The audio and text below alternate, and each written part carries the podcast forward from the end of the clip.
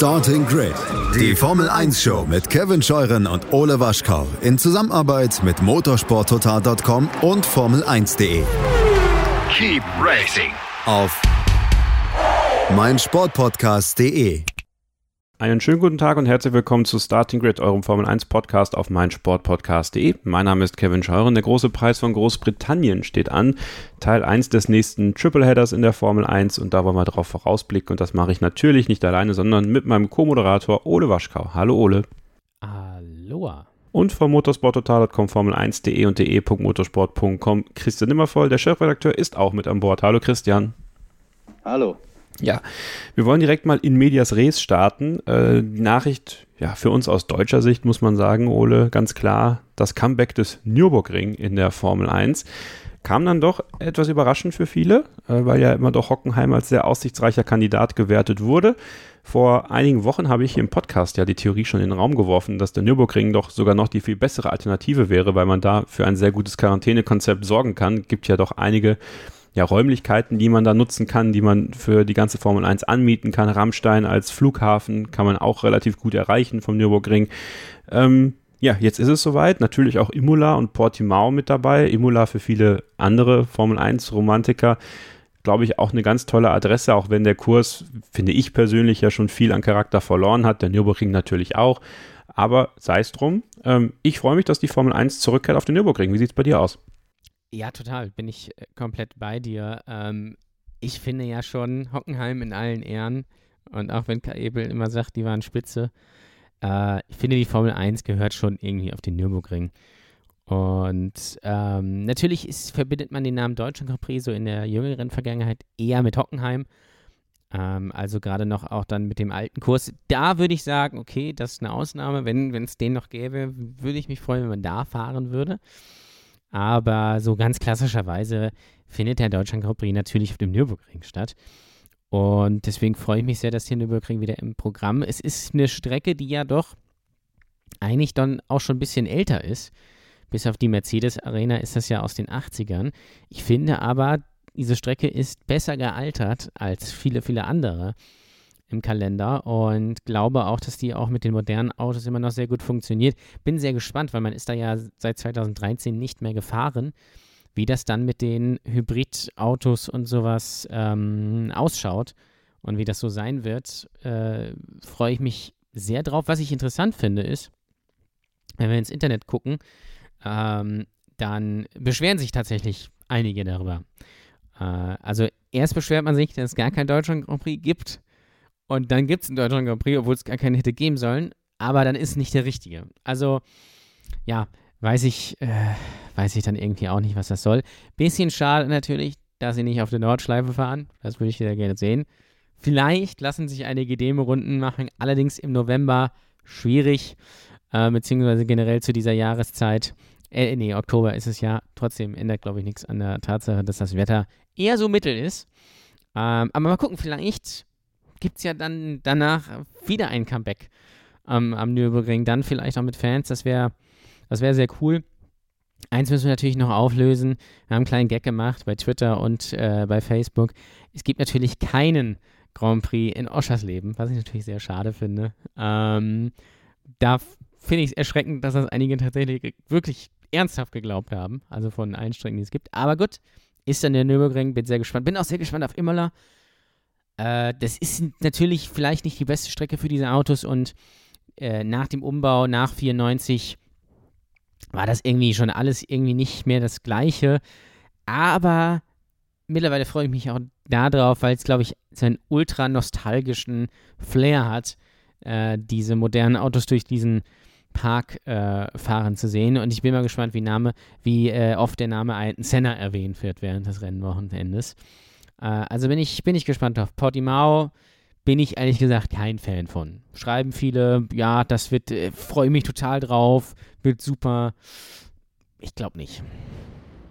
2013 beim letzten großen Preis äh, von Deutschland damals am Nürburgring war ich dabei, äh, bin nicht eingeschlafen, hatte aber einen tierischen Sonnenbrand, hm. also furchtbar. Das war der Sonnenbrand des Todes, aber total toll. Ich war mit meinem Vater da ähm, und Sebastian Vettel hat gewonnen. Das hat mich auch sehr gefreut. Mark Webber hat mit seinem Reifen einen Kameramann abgeschossen. Auch daran erinnern wir uns noch zurück, nicht gerne, aber wir erinnern uns zurück. Ähm, ich habe übrigens eine unpopuläre Meinung zur Nordschleife. Ich würde nicht wollen, dass die Formel 1 auf der Nordschleife fährt. Nein, natürlich nicht. Der Kurs ist, also das ist erstens viel zu lang. Also für eine Runde ist viel zu lang, meiner Meinung nach. Würde auch die Konzentrationsspanne vieler Formel 1-Fans komplett überschreiten. ähm, es ist überhaupt nicht möglich, da zu fahren. Da kann Hermann Tilke sich noch so kaputt bauen. Plus, die Nordschleife wirst du nicht so verändern können, weil einfach die Lobby der Nordschleifen-Enthusiasten so groß sein wird, dass sich die Leute an den Asphalt ketten werden, bevor da irgendwas verändert wird. Aber es wäre natürlich cool, eine fliegende Runde in einem Formel 1 zu sehen, so wie mit dem äh, Porsche äh, 919 Evo. Das wäre natürlich wirklich ultra gut. Übrigens, 2013 war auch das Jahr, in dem der Maruscha von Gilles abgebrannt ist und einmal über die Strecke gerollt ist. Vielleicht erinnern sich einige noch dran. Das stimmt. Das war, das war auch sehr heiß. Also kein Wunder, dass der gebrannt hat. Ja, ähm, ja Christian, ähm, der Nürburgring, es ist nicht der große Preis von Deutschland. Einige fragen, warum. Du hast sicherlich die Antwort. Grand Prix der Eifel, ja. Das machen ja jetzt einige so. Ähm, in Deutschland ist der Fall ein bisschen spezieller. Also in, Österreich hat man es ja so gemacht, einfach um die Region zu promoten, weil es halt nicht zwei Grand Prix von Österreich geben kann. Wobei ich, um ganz ehrlich zu sein, nicht mal sicher weiß, ob das irgendwo in einem Statut steht äh, oder ob es einfach gepflegte Praxis ist, dass es das nur einmal pro Jahr gibt. Weil 82 gab es ja sogar drei Grand Prix in den USA und da hieß dann einer USA West, einer USA Ost und einer, was war eigentlich der letzte? War dann Vegas Grand Prix, glaube ich, oder so. Ähm, aber hieß der auch Vegas, glaube ich, weiß ich nicht mehr. Jedenfalls, also gelebte Praxis ist es auf jeden Fall. Ob es tatsächlich ein Statut gibt, weiß ich gar nicht, muss ich ehrlich zugeben. Ähm, in Deutschland ist deswegen die Lage sowieso nochmal spezieller, weil selbst hier gibt es ja nur einen Grand Prix. Das heißt, rein theoretisch könnte der auch Deutschland Grand Prix heißen. Ähm, aber die Rechte waren halt immer schon so verteilt, dass es dann ADAC gibt und den AVD. Und der AVD, der in Hockenheim äh, promotet hat oder, oder Veranstalter oder wie man das auch immer nennen möchte, hat halt die Namensrechte auf den Grand Prix von Deutschland. Jetzt habe ich vor äh, mit äh, Nürburgring-Geschäftsführer Mirko Markfort telefoniert, natürlich die Woche auch, als das bekannt gegeben wurde. Oder kurz davor, da haben wir ein bisschen gemogelt mit, mit Sperrfrist. Ähm, und der hat mir gesagt, dass er schon glaubt, dass das theoretisch möglich gewesen wäre, dass sie dann aber auch gar nicht das ganz große Interesse dran hatten, weil man gesagt hat, so, wir sind hier Nürburgring und wir sind auch untrennbar mit dieser Region Eifel verbunden. Ähm, wir fanden das, was die Steiermark gemacht hat, eigentlich recht charmant und das machen wir jetzt am Nürburgring auch so, nennen uns Grand Prix der Eifel. Und das machen ja viele jetzt so. Äh, Imola ist ja, glaube ich, dann auch Emilia Romagna und ja, also gibt es ein paar Beispiele dieses Jahr, finde find ich persönlich. Also eigentlich ist es wurscht. Das Einzige, das Einzige, wo es ähm, spannend wird, auch für unsere Leute, die zum Beispiel Datenbanken und so weiter pflegen, ist der Grand Prix zum 70. Jubiläum äh, der Formel 1, wie er, glaube ich, offiziell heißt. Ja. Wenn ich mir alleine schon die Headline des Rennberichts vorstelle, ähm, da hat vielleicht noch der Name des Siegers Platz, dann wird es aber echt schon eng. also das, da wird es ein paar kreative Dinge geben. Ähm, ja, nett. Aber das ist der Grund. Also AVD äh, und, und ADAC am Nürburgring, ähm, das hat eine Historie. Okay. Ähm, jetzt ist es ja eine sehr europazentrierte Saison, ne? Also wenn man jetzt die ganzen Amerika-Rennen sind raus, also kein großer Preis in den USA, in Mexiko, Brasilien, alle weg.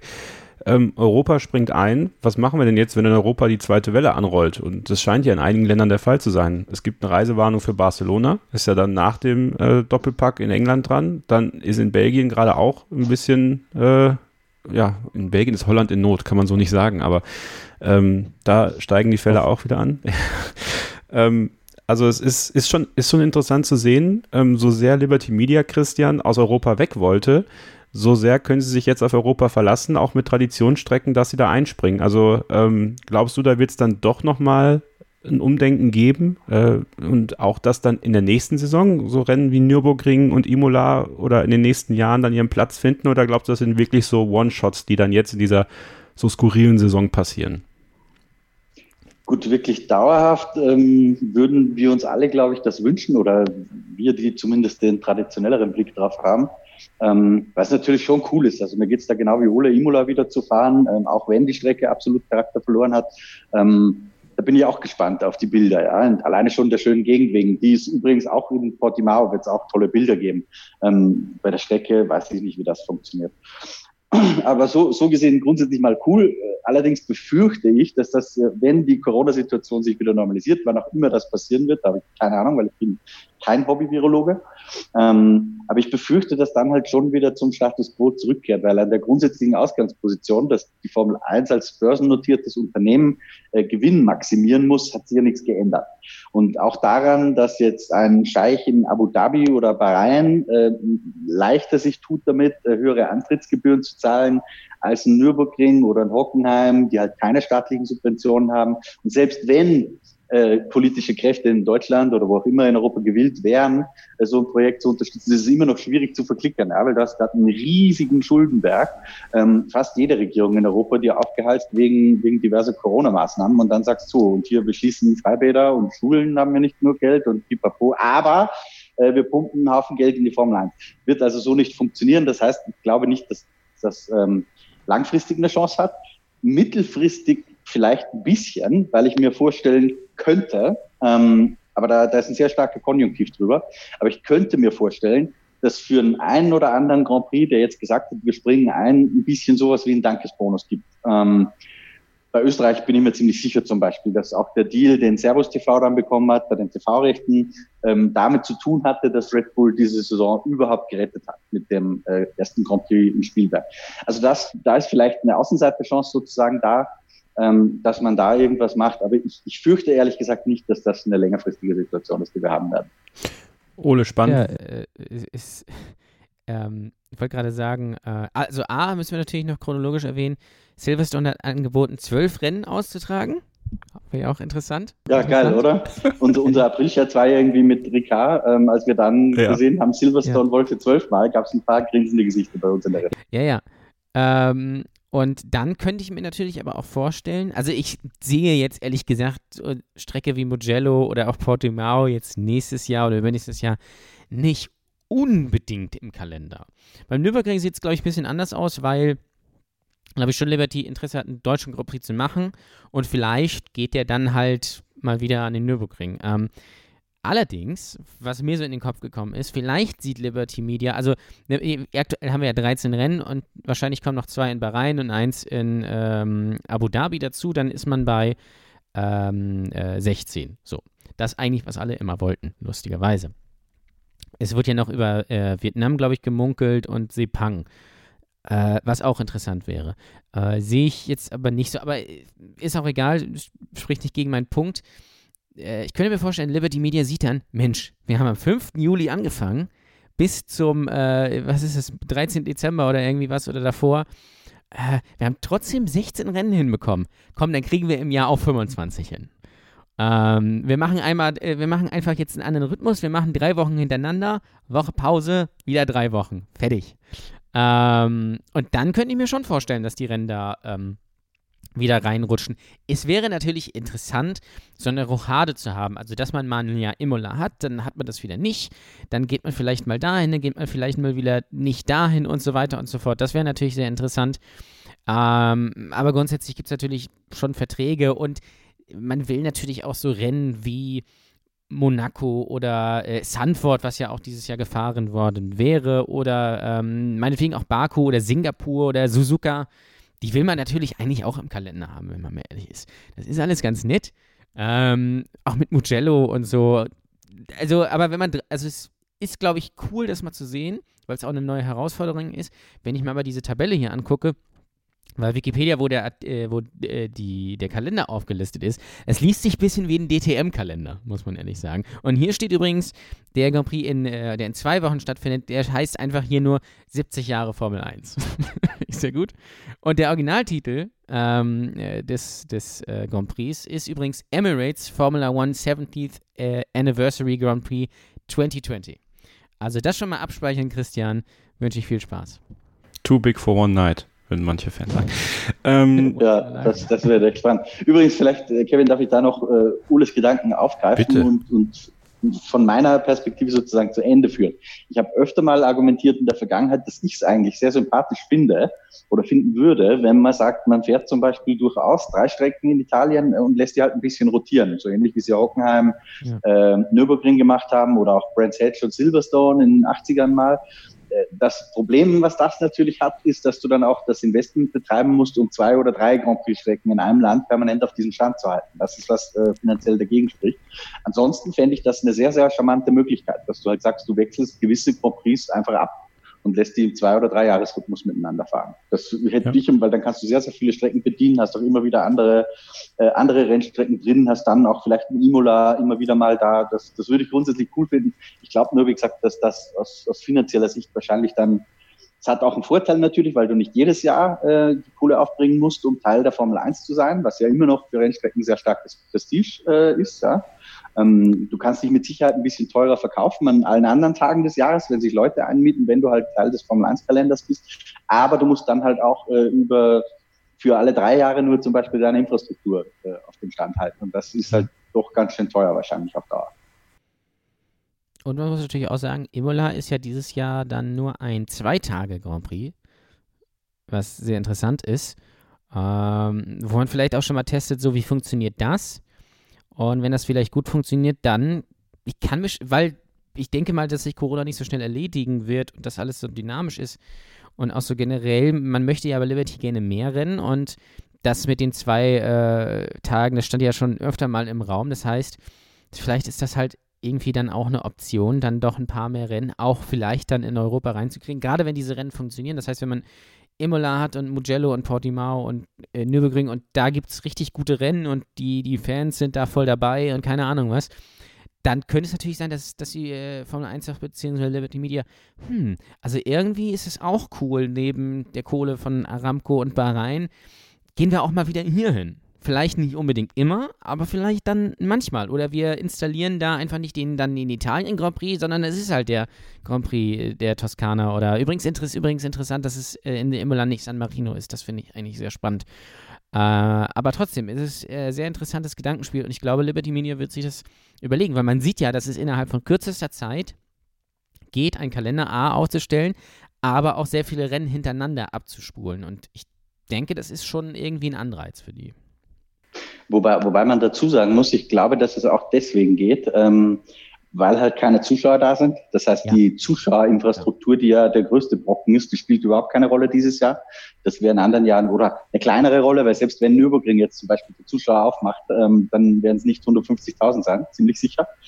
Ähm, also das, das hilft natürlich. Und zum Thema äh, Zwei-Tagesveranstaltung, also erstens mit großer Sorge äh, betrachte ich, dass das natürlich alles gerade ein Testballon ist für 25 Rennen pro Jahr, wo ich äh, absolut strikt dagegen bin, aus mehreren Gründen, aber da kommen wir vielleicht auch noch dazu. Ja. Ähm, aber was mich wundert, ist, warum er das jetzt gerade in Imola macht. Ähm, es wäre viel naheliegender gewesen, dass man sagt, äh, man macht das äh, Spielwerk 2 Silverstone 2 zum Beispiel. Umgekehrt, ähm, sind die halt alle eh schon da und drehen dann einen Tag länger Däumchen. Das, das spricht wieder dagegen. Ja. Ähm, so kannst halt testen am Freitag. Aber grundsätzlich ähm, wäre es rein vom, wenn man es nur auf Sportliche beschränkt und alle anderen Überlegungen wegschiebt, wäre das eigentlich logischer gewesen. Und, und was ich auch noch ganz cool finde, ich weiß jetzt ja äh, leider noch nicht, äh, ich weiß nicht, ob mir das durch die Lappen gegangen ist oder ob es das einfach noch nicht bekannt gegeben haben, äh, wie der Zeitplan dann tatsächlich aussieht bei einer Zweitagesveranstaltung. Ich persönlich finde das ja sehr charmant, dass man sagt, ähm, man lässt die Freitagstrainings einfach komplett ausfallen und fährt einfach ein Samstag-Sonntagsprogramm, weil die weniger gut vorbereitet sein werden und das kann für die Rennen eigentlich nur gut sein, bilde ich mir ein, wenn ja. du nur eine halbe Stunde Training hast. Unmöglich ist es sicher nicht und ich wäre tatsächlich der Meinung, da machst Freitag Medientag, weil ich glaube nicht, dass der Freitag an der Rennstrecke, wo eh die meisten Leute noch arbeiten gehen müssen, so das Killer-Argument ist jetzt, wo du sagst, so hier lege ich nochmal ein 50er extra auf mein Ticket drauf. Hm. Ich glaube, das ist gar nicht so vielen Leuten so wichtig. Ähm, wenn du dafür Samstag, Sonntag ein cooles Programm bietest und Freitag vielleicht so Geschichten wie Pitwalk und sowas, glaube ich, dass das schon äh, ein zukunftsfähiges Modell sein könnte, dass du sagst, du kommst auf zwei Tage runter und wenn die Teams sagen, dann fehlt uns aber so viel Fahrzeit, gut, dann lässt man halt in der Saison vielleicht ein paar Tage mehr testen. Ja. Das, das wäre, glaube ich, schon grundsätzlich ganz spannend. Wenn dann allerdings gesagt wird, dafür machen wir halt 25 Rennen, dann mache ich mir schon ein bisschen Sorgen um Mechaniker und Co. Und da sprechen wir im nächsten Take drüber, über die Belastung der Mechaniker, ja auch für diese Saison ein wichtiges Thema, weil wir ja quasi eine Saison der Tripleheader haben. Äh, zum Abschluss aber natürlich noch ein Riesendank an Liberty Media, dass sie unseren Podcast auch regelmäßig hören und wissen, wie sehr sie mich triggern können, wenn der große Preis der Eifel von Aramco gesponsert wird. Das möchte ich an dieser Stelle noch loswerden. Thank you very much, Chase Carey, and uh, Konsortium. In diesem Sinne kurze Pause und dann geht es gleich weiter hier bei Starting Grid, dem Formel 1 Podcast auf meinsportpodcast.de. Willkommen zurück bei Starting Grid, dem Formel 1 Podcast auf meinsportpodcast.de. Die Vorschau auf den großen Preis von Großbritannien in Silverstone.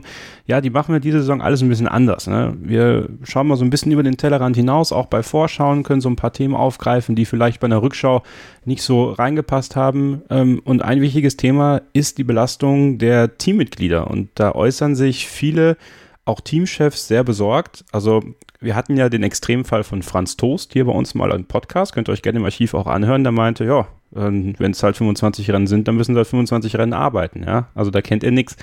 Während sich andere ähm, Teamchefs da ein bisschen, sagen wir mal, vorsichtiger äußern und das auch ein bisschen anders ausdrücken. Andreas Seidel ist da ein ganz großes Beispiel und ganz gutes Beispiel auch für und ähm, auch du, Christian, hast dir ja viele Gedanken dazu gemacht, was die Belastung der Mechaniker angeht. Und du hast jetzt gerade im Vorgespräch erwähnt, du hast auch mit einem mit Mechaniker gesprochen, mit einem Mitarbeiter eines Teams. Ähm, ja, erzähl doch mal, was hat der so erzählt?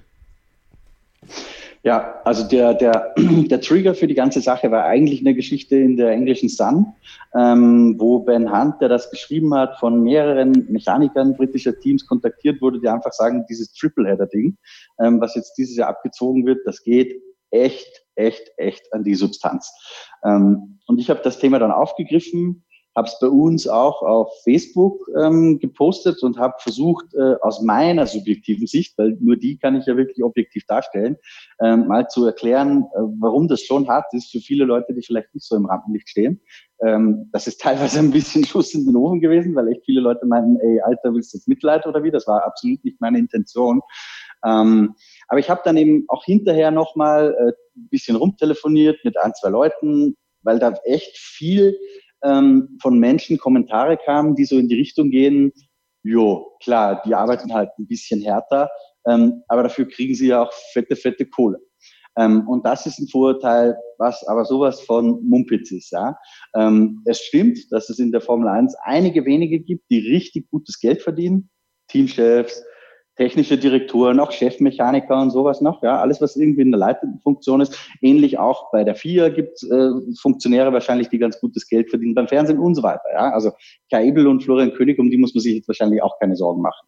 Ähm, die Leute machen aber ein paar Prozent, das ist mit Sicherheit einstellig des Formel-1-Zirkus aus. Alle anderen äh, verdienen ganz normale Gehälter. Ähm, ich habe heute, wie du richtig gesagt hast, mit einem Mitarbeiter eines Teams gesprochen und ich möchte weder das Team nennen, noch mit dem ich gesprochen habe, ähm, weil das natürlich nicht gewollt ist, dass die Leute dann auch rausgehen und ich dann niemanden in Bedrängnis bringen möchte. Ähm, aber da ist halt so, wenn du einen Tripleheader hast, dann bist du erstmal vier Wochen unterwegs. Ähm, in dem Fall war es dann so, äh, derjenige war am Dienstag nach Ungarn, Dienstagabend wieder zu Hause dann musste er noch, weil die Trucks ja auch mal zum Beispiel Autopannen haben oder ähnliche Probleme es gibt, dann ging es am Mittwoch wieder zurück nach Ungarn. Ähm, von da war er am Donnerstag wieder zurück. Ähm, und am Freitag ging es weiter nach Silverstone, wo dann am Samstagmorgen der Aufbau begonnen hat von diversen Infrastrukturen, Boxen und so weiter und so fort. Ja. Ähm, erstens mal, das ist dieses Jahr, wurde mir gesagt, ein bisschen leichter als in anderen Jahren, weil die Hospitalities wegfallen. Ähm, aber nichtsdestotrotz, du hast praktisch selbst bei diesen zwei Wochen Pausen, ähm, wo, gut, das war jetzt ein Spezialfall, dass da mit dem Truck ein Problem gab, aber, aber, normalerweise hast du da halt zwei, drei Tage frei, mehr nicht. In dem Fall gab es überhaupt nichts frei. Ähm, das heißt, solche Mitarbeiter sind dann vier Wochen on the road, sind einen halben Tag zu Hause, dann wieder vier Wochen on the road. Ähm, das ist kein Honigschlecken. Und wenn wir da, weil dann einige so gesagt haben, ja, ich mache auch manchmal Überstunden, ähm, normaler Arbeitsalltag sieht halt aus, du stehst um 6 Uhr morgens auf, um den Stau zu vermeiden, um 8 Uhr morgens oder beim äh, Curfew dann am Samstag ein bisschen später, ähm, beginnt dein Arbeitstag und der endet um 12 oder 1. Ja, also zwölf Stunden ist da Urlaub, kann man sagen, für die meisten. Das ist die, die knallharte Realität. Und diese Leute verdienen dann, das stimmt, relativ gut. In, in so einem Fall, also jemand, der die ganzen Boxenanlagen auf, abbaut und so weiter, der verdient ungefähr 3000 Euro netto. Ähm, aber wenn du das auf den Stundenlohn runterbrichst, ist das deutlich schlechter als jeder normale Mechaniker, der um acht in die Arbeit geht und um fünf wieder zu Hause ist. Das muss man schon in die Relation setzen.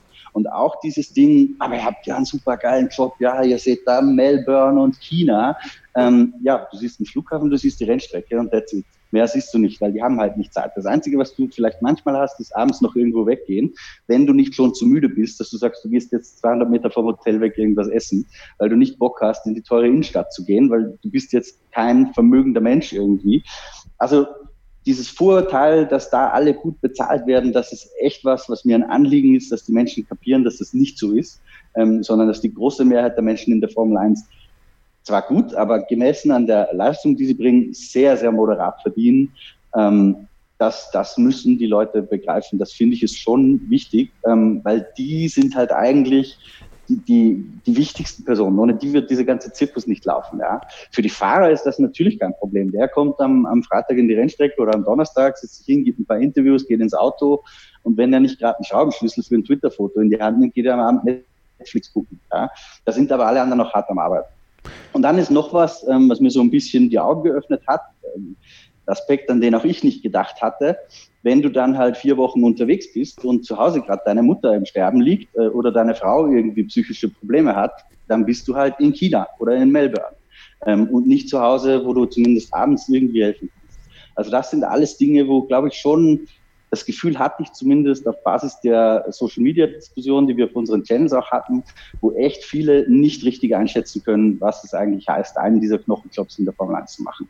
Das ist sicher toll und aufregend, ähm, aber wenn du das länger machst, ist es schon noch echt anstrengend. Und die Sorgen dieser Menschen mit Tripleheader, da sollte man nicht einfach wie eine Dampfwalze drüber rollen, finde ich. Ja, das ist natürlich dann so ein schmaler Grad, den auch die Organisatoren gehen müssen. Ne? Also sowohl natürlich den finanziellen äh, Effekt spüren wollen für die Rennserie, aber da sind halt auch Menschen involviert, die hart arbeiten müssen. Du hast es wunderbar zusammengefasst. Hast du eigentlich eine Information, wie das jetzt ist für, ähm, also es ist ja jetzt quasi zweimal England, dann ist einmal Spanien. Spanien ist ja aktuell auch so gesehen Risikoland sind ja viele dann in Großbritannien, äh, sind sie ja äh, ansässig, die müssten ja zurück. Nun hat Großbritannien eine sehr rigide Quarantäne-Policy, ähm, was äh, Risikoländer angeht.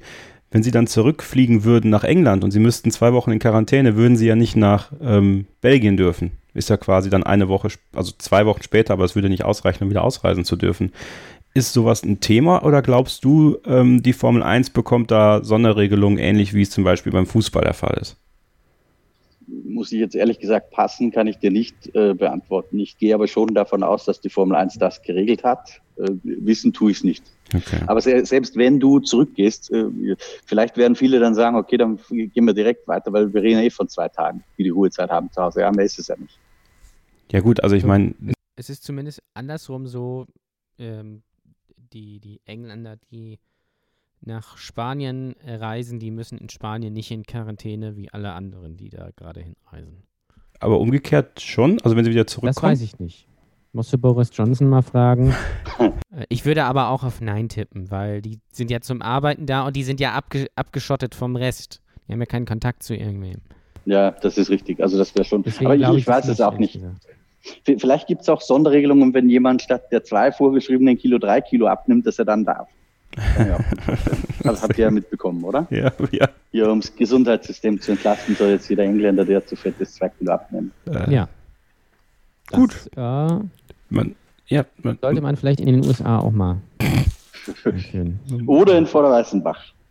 Ja, da, also da, vor allem, da sollte man aber vor allem erstmal aufhören zu rauchen und dann können wir uns mal weiter unterhalten, ob das dann mit dem Abnehmen und so funktioniert. Also, äh, mich, also ich glaube, so blöd das auch klingt, ich glaube, als Mechaniker in der Formel 1 musst du das halt auch, musst du halt auch Bock drauf haben.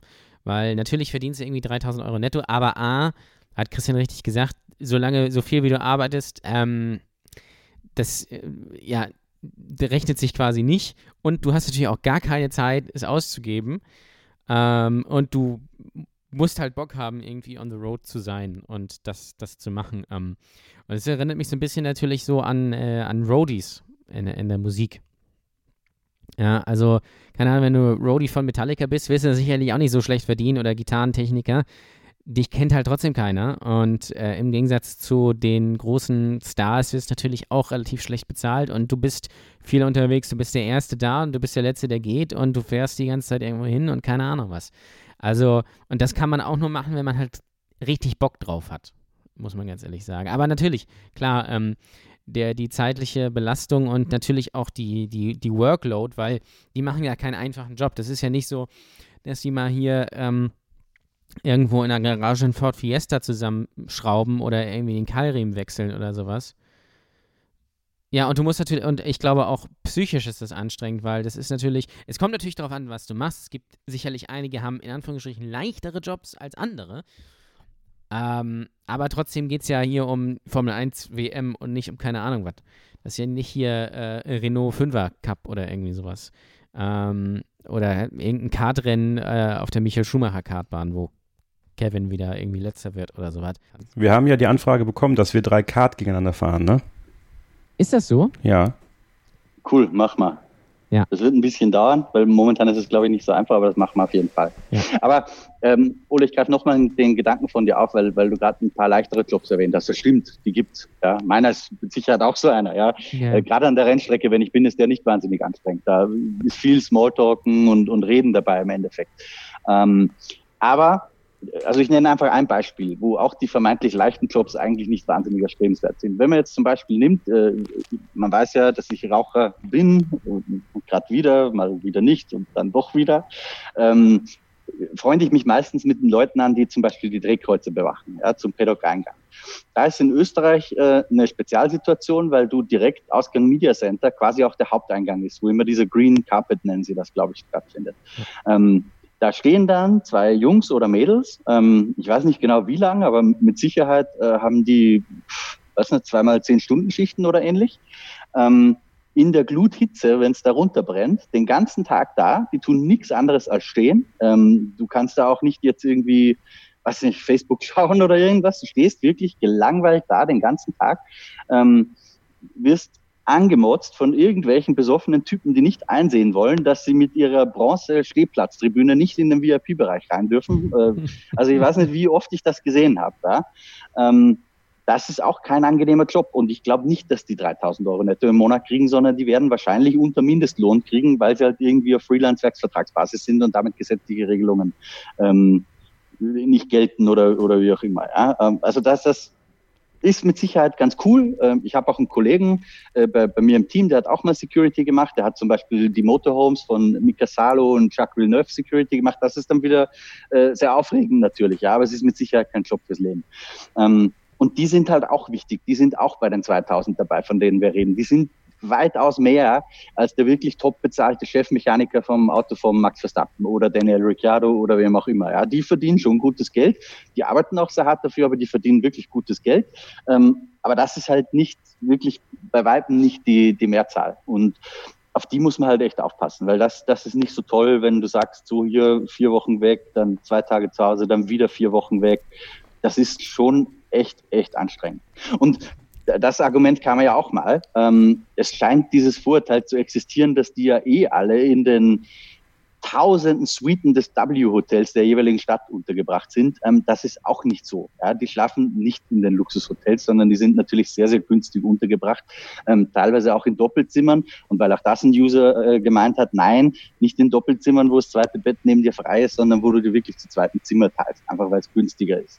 Ähm, das, äh, ihr merkt, ich bin ein bisschen gepisst von dieser ganzen Diskussion, weil das echt schade ist, ähm, dass hier viele Leute eigentlich überhaupt keine Beachtung finden und dadurch, dass ein paar zusammengegangen sind ähm, und geredet haben, ohne dass sie jetzt da groß rumgemotzt haben. Ja, das ist ganz wichtig. Ich glaube, alle, zumindest alle, mit denen ich jetzt auch geredet habe, das waren auch zwei, drei, ähm, da hat keiner gesagt, wir jammern jetzt. Jeder versteht, Andy Seidel von McLaren hat das auch gesagt, jeder versteht, dass das gerade eine wichtige Zeit ist, so viele Rennen wie möglich da reinzukriegen. Aber es ist ein bisschen eine Angst da, dass das ein Experiment ist und dass das dauerhaft sich so einbürgern könnte. Und da glaube ich, ähm, gibt es dann echt Schwierigkeiten, wo Menschen einfach unter die Räder kommen. Und was mir auch gesagt wurde, es wird auch immer schwieriger für diese Jobs Leute zu finden, die die halt noch machen wollen. Da Ja. gibt es auch ein Generationenproblem, weil die die Generation Franz Toast äh, und auch, ähm, ich bin wahrscheinlich auch ein bisschen von dem Schlag angehaucht, ähm, die halt sagen, so hier Privatleben, das kannst du nach dem Tod auch noch machen. Ähm, die werden halt weniger. Ähm, Work-Life-Balance, das wird immer mehr. Ähm, und da ist dann echt schwierig für, für solche Jobs Leute zu finden. Also ich glaube zumindest mit dem Modell, wo du sagst, äh, du hast ein Team, ähm, ist das nicht, nicht sustainable, ist das nicht äh, dauerhaft durchführbar.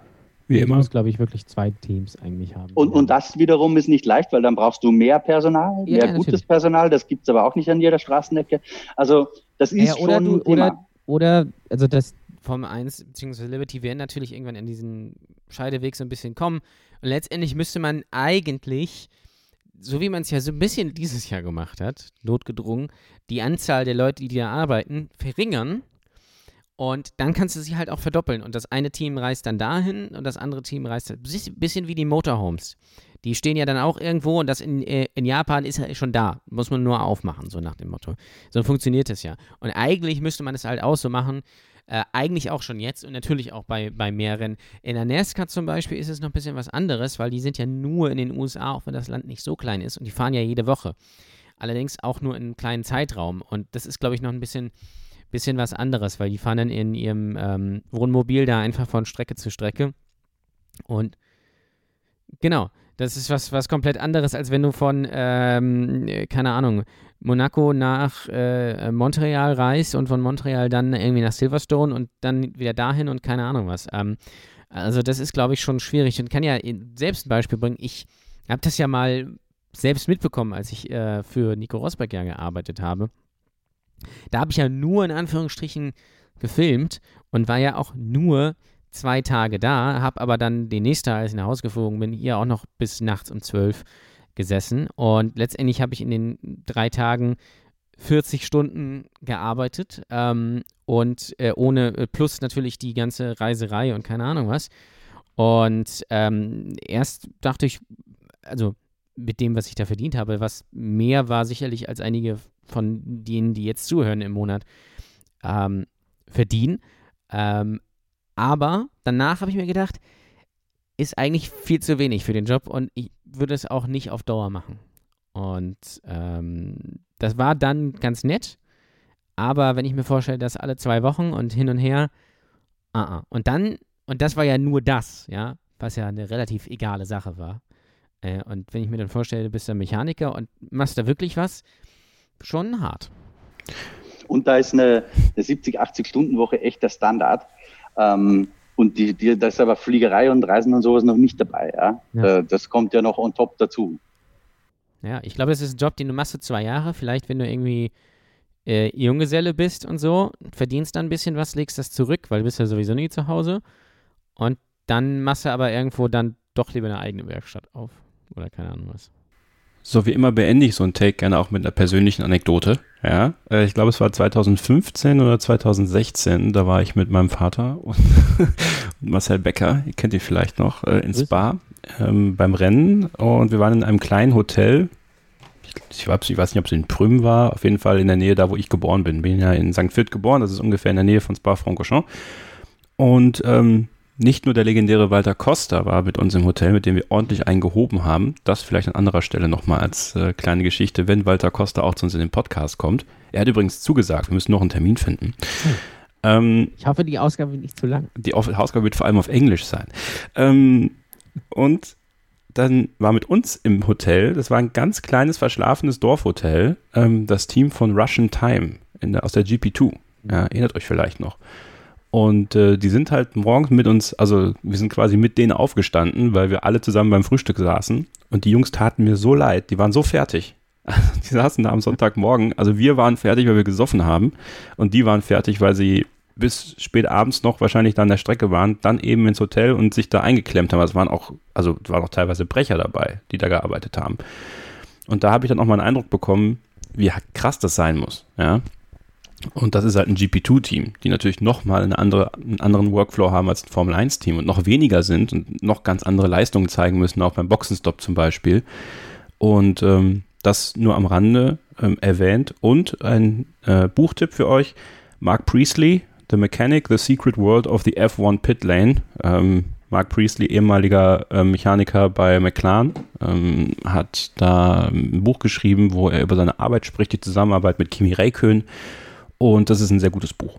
Das habe ich äh, sehr verschlungen und gibt auch einen Einblick da rein, wie damals äh, die Testteams und die Teams, die vor Ort an der Strecke waren, bei den Rennen gearbeitet haben und wie das alles so abgelaufen ist. Und ähm, ja, schildert da auch aus seinem, seiner Erfahrung äh, einige tolle Geschichten, die ich euch auf jeden Fall ans Herz legen möchte.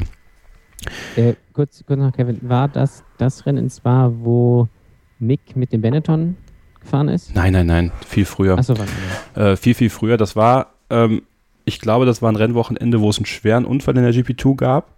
Dann muss es 2015 gewesen sein. Das war Daniel de Jong, glaube ich. Ne? Ja, also das war ein Schockmoment. Ähm, das war auch richtig krass. Ähm, das war sehr samstags nach dem Qualifying. Wir waren ähm, auf dem Weg von der Camel, wir haben das Qualifying auf der Camel geguckt und dann sind wir ein Stück zurückgelaufen, weil die Wege ja doch sehr lang sind ins Spa. Wer schon mal da war, weiß das.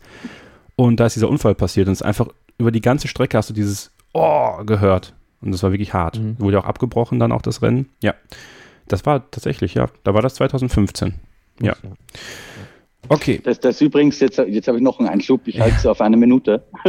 ähm, noch ein Job, der wahrscheinlich attraktiver aussieht, als er ist, sind zum Beispiel die Pressesprecher. Ja? ja. Ähm, weil wenn die mal ihre rar gesäten freien Tage haben, das interessiert Leute wie mich auf der journalistischen Seite einen feuchten Dreck, ob der gerade frei hat. Sondern wenn du eine Info brauchst, dann brauchst du die jetzt. Zu den unmöglichsten Zeiten sehr früh am Morgen oder auch spät am Abend klingelt das Telefon und der muss dann da auch rangehen. Denn das interessiert niemanden, ob der da jetzt gerade bei einer Kindergeburtstagsfeier ist oder so. Ja, der hat einfach erreichbar zu sein, ähm, egal ob der jetzt frei hat oder nicht. Da muss man dazu sagen, der Unterschied zu Mechanikern ist, dass diese Leute in der Regel ganz gut verdienen. Nicht alle, aber zumindest die bei den größeren Teams, ähm, die werden wahrscheinlich nicht klagen, dass sie sich ihren Lebensunterhalt nicht leisten können. Aber das ist auch, sieht glaube ich auch schöner aus, als es ist. Und es gibt ja nicht nur Motorsport total, sondern auch sehr viele andere Zeitungen, die dann anrufen, wenn irgendwas im Brot ist. Ähm, ja, also vielleicht ja. auch, also selbst, selbst die Top-Jobs ähm, oder die, die schon attraktiveren Jobs äh, haben auch eine Kehrseite der Medaille. Gut, dann machen wir da jetzt mal einen Deckel drauf. Äh, die Belastung der äh, Tripleheader, das werden die Teams spüren. Da werden auch sicherlich noch weitere Teammitglieder oder auch Teamchefs was zu sagen. Das beobachten wir aber auch hier im Podcast und werden euch dann zu gegebener Zeit da, glaube ich, auch nochmal weiter darüber informieren. Wir machen jetzt eine kurze Pause und dann sprechen wir gleich über ein Thema, was sehr wichtig ist, auch in Silverstone. Das ist die Aerodynamik. Da haben wir eine ganz tolle Sprachnachricht bekommen, die ihr uns ja schicken könnt über WhatsApp und äh, über die möchten wir dann gleich sprechen. Bleibt also dran hier bei Starting Grid, dem Formel 1 Podcast auf meinsportpodcast.de. Ihr hört nach wie vor Starting Grid, den Formel 1 Podcast auf meinsportpodcast.de. Kevin Scheuren, Ole Waschkau und Christian Nimmervoll, der Chefredakteur vom Motorsport Network Germany, stimmen euch ein auf den großen Preis von Großbritannien in Silverstone. Und ihr habt ja die Möglichkeit, uns Sprachnachrichten zu schicken. Das könnt ihr unabhängig davon tun, ob wir Aufrufe starten oder nicht. Wir freuen uns über jede, über Thesen, über Meinungen, über Fragen. Und das könnt ihr machen unter der Nummer 0049 für Deutschland, dann 0331 298 5028. Das findet ihr aber auch in den Show Notes. Sagt eben Starting Grid und euren Namen und dann euer Thema. Und Gideon hat uns eine Sprachnachricht hinterlassen, die auch, wie ich finde, sehr, sehr wichtig ist in Silverstone, nämlich es geht äh, um Aerodynamik, ein Thema, was ihm schon sehr, sehr lange unter den Nägeln gebrannt hat und deswegen hören wir direkt mal rein. Ist ein bisschen länger, aber ich finde eine sehr wichtige Sache, die er da auf den Tisch bringt, über die wir dann diskutieren wollen. Man hat sich ja oder man beschwert sich ja meistens immer noch, dass es in der Formel 1 zu wenig Überholmanöver gibt, weil die Aerodynamik äh, das nicht wirklich zulässt. Nehmen wir mal das Beispiel Mercedes, wenn die zum Beispiel hinter herfahren, das ist eigentlich eher ein Auto für vorne wegfahren und nicht für hinterherfahren. Das heißt, wenn sie vorne wegfahren, fahren sie ja in einer sogenannten Clean Air. Soweit einer vor ihnen ist und sie überholen wollen oder ansetzen oder was weiß ich, dann kommen sie ja in einer sogenannten Dirty Air. So, und dadurch fährt er ja dann in verwirbelter Luft und ähm, dort werden dann gewisse, gewisse Teile dann halt nicht mehr ausreichend gekühlt, zum Beispiel Bremse, habe ich mal gehört. Und ich habe auch mal gehört, ich weiß aber nicht, ob das stimmt, dass sogar äh, die Reifen darunter äh, etwas leiden könnten durch diese Dirty Air. Das weiß ich aber nicht. Vielleicht könnt ihr mir das ja beantworten. Ähm, das ist das eine. Also wie gesagt, durch diese ganze Aerodynamik und die ganzen äh, das dadurch daran liegt, dass es so wenig Überholmanöver gibt.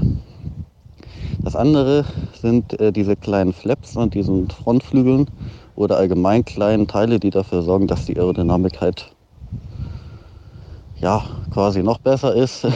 ähm, dass soweit irgend, dass man so einen kleinen äh, Flap halt wegfährt, wenn man eine Kollision hat, dass dann gleich die ganze Aerodynamik in die, also für den Arsch ist jetzt auf gut Deutsch. Das zweite, was ich noch erwähnen möchte, ist das mit dem DRS. Das wurde ja, glaube ich, 2010 eingeführt.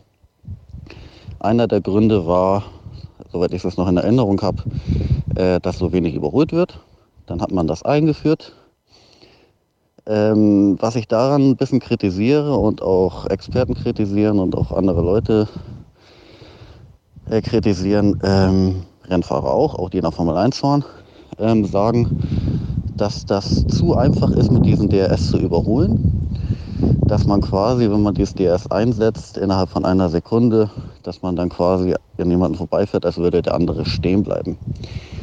Ich finde, das kann auch nicht so der richtige Weg sein. Das sind ja keine wirklichen Duelle, die man da dann sieht. Das ist dann einfach ein Vorbeifahren. Und äh, ich habe mal einen Bericht gelesen. Äh, da steht dann halt äh, gewisse Aussagen von Rennfahrern, die sich auch darüber beschweren.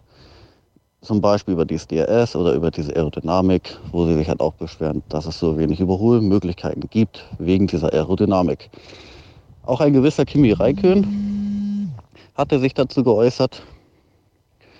Und er hat äh, quasi, ich habe nicht genau die, das Zitat im Kopf mehr, äh, der hat gesagt, äh, dass das kein richtiges Überholen ist mit dem DRS, dass es einfach ein Vorbeifahren ist. Also das Originalzitat habe ich nicht mehr im Kopf, aber so in die Richtung hat er es gesagt oder zitiert.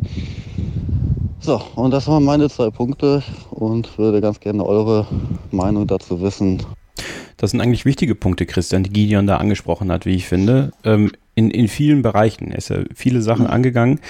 Ähm, und gerade bei dem Mercedes-Thema höre ich ja immer, äh, gerne zu, wenn es darum geht, dass der Mercedes fürs Hinterherfahren nicht gemacht ist. Äh, weswegen es umso wichtiger ist natürlich, dass sie vorne stehen. Aber wir haben ja auch in den letzten Wochen immer über dieses Thema Partnerschaften gesprochen unter den Teams. Also, dass du ja quasi, wenn du den Ferrari-Motor hast, äh, Haas zum Beispiel oder ähm, auch Alfa Romeo, dann musst du ja quasi irgendwie ein Stück weit, äh, dann nimmst du Ferrari-Teile ab, ähm, die dann vielleicht gar nicht so gut sind. Ähm, oder Renault-Teile, die dann beim McLaren sind oder sowas, damit das alles auch irgendwie zusammenpasst. Ähm, welchen Stellenwert, auch mit Hinblick auf das, was dann 2022 passiert, aber eben dabei jetzt 2020 und 2021 keine Reglementveränderungen haben, ähm, dieses Thema Aerodynamik, ähm, ist es noch entscheidender als jemals zuvor? Und wie kann es sein, dass wenn so ein kleiner Flap abbricht, dass äh, sofort ein, ein Auto extrem viel an Leistung und an Möglichkeiten verliert? Also ich bin kein Aerodynamiker. Ja, das ist auch viel zu komplex, dass, wenn du dich damit nicht wirklich intensiv auseinandergesetzt hast in Form von einem Studium oder so, dass du das wirklich begreifen kannst. Weil wäre es so einfach, wüssten die ja alle, wie sie ihre Flügel bauen müssten. Ähm, so, aus meiner Semi-Laien-Position finde ich es immer wieder spannend, dass ein ganzer Haufen Geld investiert wird. Ähm, jedes kleinste Flügelchenprofil fein zu tun. Und wenn dann aber ähm, Verstappen in Spielberg mal so ein Teil wegbricht, hören wir zwar nachher immer, da haben jetzt, keine Ahnung, 50 Punkte äh, Anpressdruck gefehlt oder so, aber so extrem merken es dann auch gar nicht.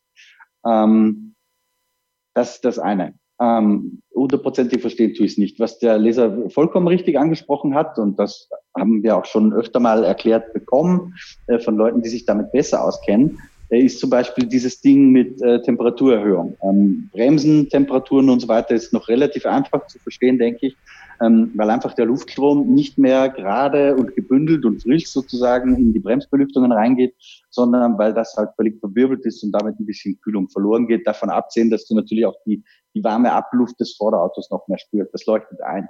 Ähm, bei den Reifen ist schon ein bisschen schwieriger zu verstehen, aber im Grunde auch noch relativ simpel. Weil dadurch, dass du halt Anpressdruck verlierst in der Dirty Air des Vordermannes, äh, rutschst du halt mehr. Und je mehr du rutschst, desto stärker ist die Abnutzung der Reifen. Das, das merkst du einfach, wenn du zu lang, zu nah auffährst, wirst du als Hintermann einen stärkeren Reifenverschleiß haben. Was DRS tun soll, ist sozusagen diesen Nachteil, den du hast, wenn du jemandem knapp hinterherfährst, zu kompensieren, indem du auf der Gerade einfach weniger Luftwiderstand geschenkt bekommst, weil du den Flügel halt flacher stellen kannst, kann ja jeder ganz einfach probieren, einfach mal Hand aus dem Auto halten bei voller Fahrt und dann hältst du die quasi gerade hin ähm, und dann stellst du sie flach. Da merkst du einen riesen Unterschied in der Belastung, die da drauf geht. Ähm, dementsprechend ist das Auto schneller, das verliert zwar Anpressdruck, aber das ist auf der Geraden ja nicht relevant, gewinnt aber oder verliert dafür auch Luftwiderstand und wird dadurch auf der Geraden neben die kmh schneller. Ich persönlich halte es mit äh, dem Leser, der wiederum Kimi Räikkönen zitiert, oder Hörer in unserem Fall, Entschuldigung, ähm, und finde auch, dass DRS das Überholen ein bisschen zu einfach gemacht hat, weil die ganz großen Überholmanöver, die wirklich herausragende Leistungen sind. Mir fällt da zum Beispiel Alex Wurz in Brasilien 98 ein, nicht gerade ein ikonisches Manöver, aber für mich als Österreicher sehr gut in Erinnerung. Diese auf der letzten Rille Dinge, die sind halt tatsächlich weniger geworden. Sie sind nicht ausgestorben, aber sie sind echt weniger geworden. Ähm, ich war mehr Fan der Formel 1 vom Sportlichen her als das Überholen noch echt schwierig war. Umgekehrt gab es in der Zeit natürlich auch sehr viele, die gesagt haben, ey, das ist stinklangweilig, da ist einer eine Sekunde schneller und kommt nicht vorbei. Ich gehöre jetzt eher zu der Sorte, die sagt, ich fand das total geil, wenn der sich echt schrecken muss. Also nehmen wir zum Beispiel Imola 2005, weil wir da ein Jahr zurückkehren. Habe ich mir übrigens gerade vor kurzem angeschaut, das Rennen nochmal. Äh, echt brillant.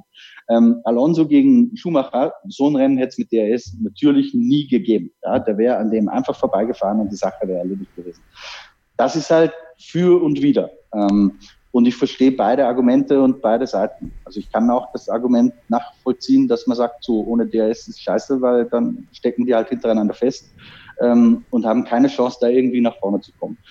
Ich fand die ältere Version der Formel 1 da besser. Das Reglement soll ja, das neue dann, das 22 kommt, soll ja genau die Themen äh, adressieren. Wie das im Detail dann funktioniert, welche Ströme da wo geleitet werden und so weiter, also das übersteigt bei weitem meine Kompetenz. Ole, ich weiß nicht, wo es letztes Jahr war, da ist doch mal das DRS ausgefallen, also in Anführungsstrichen ausgefallen. Mhm. Ähm, und da erinnere ich mich daran, da war das eigentlich ein ziemlich gutes Rennen. Und es gab ja. auch gute Überholmanöver. Also gerade beim Thema DRS ähm, weiß ich nicht, ob das, ob das jetzt gerade bei den Entwicklungen, die die Autos auch genommen haben, überhaupt noch nötig ist, DRS weiterzuhaben. Also meiner Meinung nach, wie siehst du es? Ja, es ist ein bisschen schwierig. Also, was man bei DRS sagen muss, also A wurde es nicht 2010 eingeführt, sondern 2011.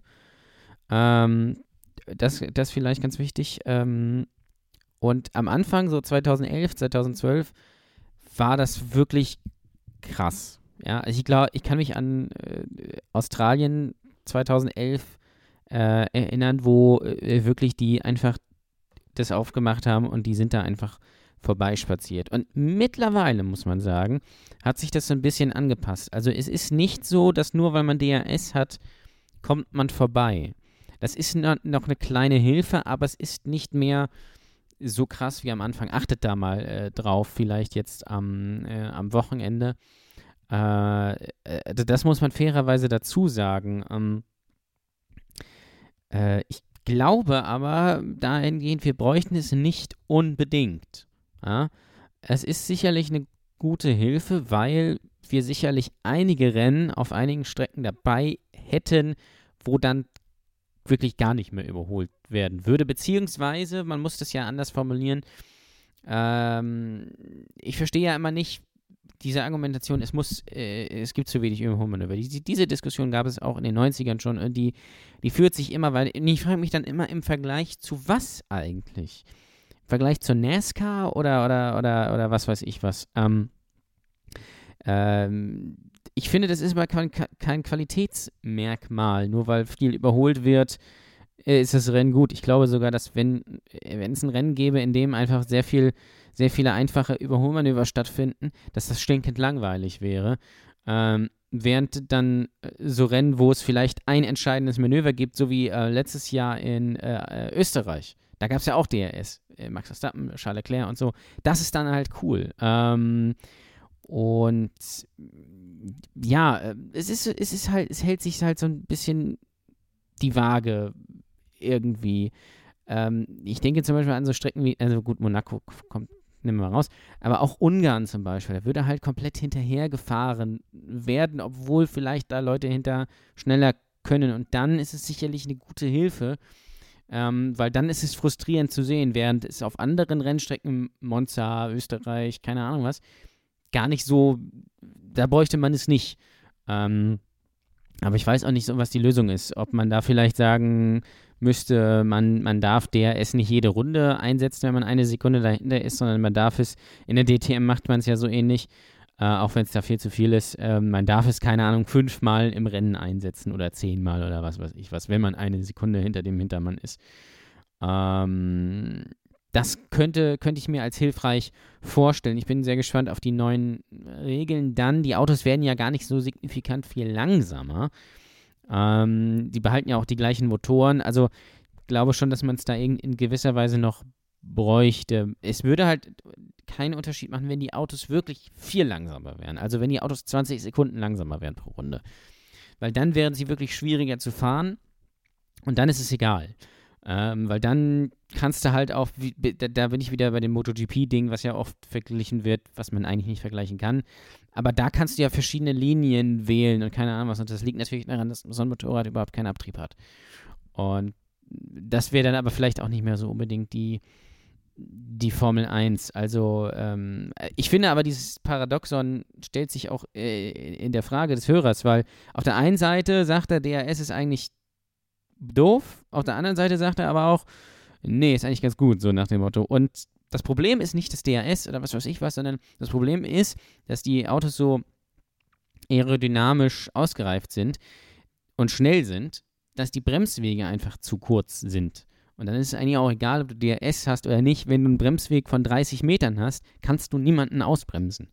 Das geht einfach nicht. Und das werden wir jetzt auch am, am Wochenende zum Beispiel in Silverstone sehen. Da kann man zum Beispiel auch sagen, diese, da ist es gut, dass man diese Strecke umgebaut hat, weil nimm immer das alte Layout, da gäbe es dann überhaupt keine Überholmöglichkeiten mehr, weil das alles nur, so, nur noch so äh, Lifts am, am Gas sind und gar keine harten Bremsmanöver. Also, ja, die Wahrheit liegt, glaube ich, irgendwo in der Mitte. Ich persönlich bräuchte es nicht. Man hat sich aber irgendwie dran gewöhnt und ich finde jetzt, dass der Effekt gar nicht so groß ist, dass, äh, dass es so ist, dass jedes, dass es äh, klar ist, okay, der macht jetzt DRS auf, dann fährt er da vorbei, außer es ist Lewis Hamilton. Aber ähm, ja, so generell ist es, glaube ich, ist es okay so, weil wir sehen auch so viele packende Duelle und, und Rennen und ähm, das spielt DRS gar keine so große Rolle. Weil man natürlich jetzt auch mittlerweile ganz viele Motoren, Mappings hat, etc., pp, mit denen man dann spielen kann, mit denen man sich verteidigen kann. Das konnte man in der äh, Pre-Hybrid-Phase ähm, äh, natürlich nicht. Ja, da hatte man so ein paar Einstellungen, aber das war ungefähr alles das gleiche. Und das ist natürlich auch noch ein Faktor. Vielen lieben Dank, Gideon, für deine Sprachnachricht und äh, an euch die Frage da draußen auch. Wie, wie seht ihr das? Also, was sind eure Meinungen zur Aerodynamik, DRS, ähm, ja, zu der Art und Weise, wie die Formel 1 äh, von den Luftströmen her funktioniert? Und ist das alles zu viel? Ist das genau richtig? Könnte es noch mehr sein? Hashtag StartingGridMSP bei Twitter. Folgt uns at StartingGridF1. Folgt uns äh, persönlich auch, wenn ihr wollt, at MST-Christian N für Christian Nimmervoll, at Ole Waschkau für Ole und at Kevin-Scheuren für mich. Kommt in unsere Facebook-Gruppe. Formel 1 Insight mit Christian Nimmervoll auf Facebook. Danke. Ja, bitte. Bitte, bitte gerne. Und äh, ja, folgt ihm da auf jeden Fall. Da könnt ihr dann äh, live miterleben, wie er gehatet wird dafür, dass er seinen Journalistenjob so, äh, so hart äh, abfeiert. Zwinker, yes. zwinker. Ähm, ja, Christian übrigens auch großes Internet-Meme jetzt, ne, bei YouTube. Äh, das Video haben wir auch bei uns gepostet letztens, also sein legendärer Auftritt in der Pressekonferenz. Ja, stimmt, das müssen wir noch erwähnen. Ja, ich habe es geschafft. Ja. es ist, wie Ole saß, geschrieben hat, alles erreicht. Ich saß eines Morgens beim Frühstück vor YouTube und habe einfach aus lauter Langeweile, weil ich so ein unfaches, äh, einfaches Opfer bin, äh, mir ein, ähm, wie hieß es, ähm, äh, Watch People Die Inside, eine Compilation angeguckt, was ich mir ab und zu mal sehr gerne angucke. Und äh, denke mir dabei nichts und sehe das und so drei Minuten vergehen und auf einmal sehe ich eine Formel 1 Pressekonferenz und ich dachte so, was kommt jetzt? Nicht wirklich, oder? Doch, und dann sah ich plötzlich Christian Nimmervoll und habe mich beömmelt und musste es natürlich auch gleich weiterschicken. Ich glaube, dieses Video hat mittlerweile 600 oder 700.000 Klicks. Fantastisch, also ja, großer Spaß. Wenn, wenn, ihr das Video sehen wollt, in den Show Notes ist es natürlich auch verlinkt. Ja? Guckt da am besten ja. mal selber rein. Das ist ein großartiger Ich glaube, zwei. Ich, ich glaube, von den 900.000 Klicks äh, sind wahrscheinlich 100 von meiner Freundin. Die hat sich zu Tode gelacht. Sorry, ja. uh, no. aber wir müssen natürlich aber auch noch erwähnen, unseren treuen Hörer, ähm, er heißt MP 3VS, glaube ich, oder so. Bei ähm, äh, Twitter, der offensichtlich A, sehr kreativ ist, aber auch zu viel Zeit hat, muss man ganz ehrlich sagen, weil er stellt im Sekundentakt äh, Deepfakes mit Formel 1-Fahrern äh, her. Mit dieser tollen neuen App macht er das, glaube ich. Und äh, sein Video, wo Checo Perez versucht, seinen ähm, Sitz bei äh, Racing Point zu halten, hat, glaube ich, mittlerweile. Ich gucke, versuche es hier live nachzugucken. Er tweetet sich nur äh, komplett alles aus den Rippen, weswegen ich es sehr schwer finde. Ich habe es, glaube ich, irgendwie gleich. Da ist es hat mittlerweile 5984 Likes und wurde 194.000 Mal angesehen. Mittlerweile hat er auch, glaube ich, also ich hoffe, es ist ein Er, 1500 Follower. Glaube ich, davor hatte er, glaube ich, so 200. Finde ich eine Schande, weil ich habe immer noch keine 1000. Deswegen folgt mir bitte auf Twitter, Ole Waschkau, ähm, damit wir das irgendwie mal bereinigen können. Ich hatte das, mal 1000. Das muss jetzt, der muss jetzt Millionär sein, genau wie ich. Also es macht Natürlich. Aber es hat, es hat von, von, von äh, dem, dem User bei Twitter, es hat schon, glaube ich, fast jeder was abbekommen. Jetzt Heiko Wasser war auch schon dabei. Ja. Äh, Jess McFadden, deine Kollegin vom Motorsport Network in England, hat es auch abbekommen äh, als Shakira. Äh, Matt Gallagher von WTF1 auch. Also ähm, er, er, macht vor keinem Halt. bin gespannt, wenn, wenn wir drei wichtig genug sind, irgendwie, um da auch zu landen. Ja, ich glaube, der hat keine Bilder von uns. Also Ja, er, ja, das er, kann hat natürlich mich, sein. er hat mich in so einen Wendler-Clip irgendwie Hat er? ähm, gemorft, Nein, ja. echt? Okay. Ähm, gut, das muss jeder selbst wissen. Ähm, Egal. aber schon sehr lustig. Es ist schon sehr Und, äh, es hat auch so ein bisschen gut die, die Welle gemacht. Ich wüsste gerne, wer es ist. Ja, Also melde, bitte melde dich. Ole Waschkau sucht. Ähm, Üb übrigens, apropos Sucht, Entschuldigung, Kevin, ich fahre dir die ganze Zeit in die Parade. Wisst ihr, wen ich heute versucht habe zu erreichen? Adrian Sutil. ah, Nein. Hast du ihn erreicht? Ja, Ist er rangegangen? ich habe ich hab ihn angerufen und ihm eine WhatsApp geschickt. Ich weiß jetzt auch, ähm, weil ich mit jemandem telefoniert habe, der früher sehr eng mit ihm zusammengearbeitet hat. Ähm, ich weiß jetzt auch, dass die Nummer noch stimmt, aber er hat echt so richtig keine Lust mehr auf Öffentlichkeit. Und ich habe ihm geschrieben, wenn er denn möchte und hin und her, weil es geht ja gerade dieses äh, diese Geschichte rum, dass er irgendwie in Mon Monaco äh, einen ganz seltenen, irgendwie speziell getunten oder ich weiß nicht genau, McLaren LM zerlegt hat. Ähm, genau, McLaren Senna LM. Und da hätte ich gern mit ihm drüber gesprochen. Aber er ist wohl echt, er hat wirklich nicht sehr große Lust, in die Öffentlichkeit zu kommen. Leider. Vielleicht, Adrian, falls du es zufällig hörst, ich bezweifle es zwar, ähm, ich möchte dir echt nichts Böses, ich würde nur mal gern wieder mit dir plaudern. Ist lange her. Ich meine, aber wir sind hier unter uns. Ja, genau. Das ist hier nicht die große Genau. Öffentlichkeit. Das ist einfach ein ganz normaler Podcast, den wirklich sehr wenig Leute hören. Und ich finde, da kann der Adrian mal vorbeikommen. Weil wir uns schon, wenn wir uns schon die Mühe geben, das rauszufinden, also seinen Kontakt rauszufinden, ihn quasi aus dem Nichts wieder hervorzuholen, also ich finde, dann kann er auch mal vorbeikommen. So als Die Einladung steht, Adrian. Wir, Ja. wir, wir, sind, wir sind für dich da. Ja, wir, und bitte melde dich bei Christian. Also, Und ich sage es ich sag's mal so, falls du das hörst, Adrian, ich möchte bitte, dass du hier bist, bevor Heinz-Harald Frenzen herkommt. Und das sieht schon relativ unmöglich aus. Deswegen, bitte.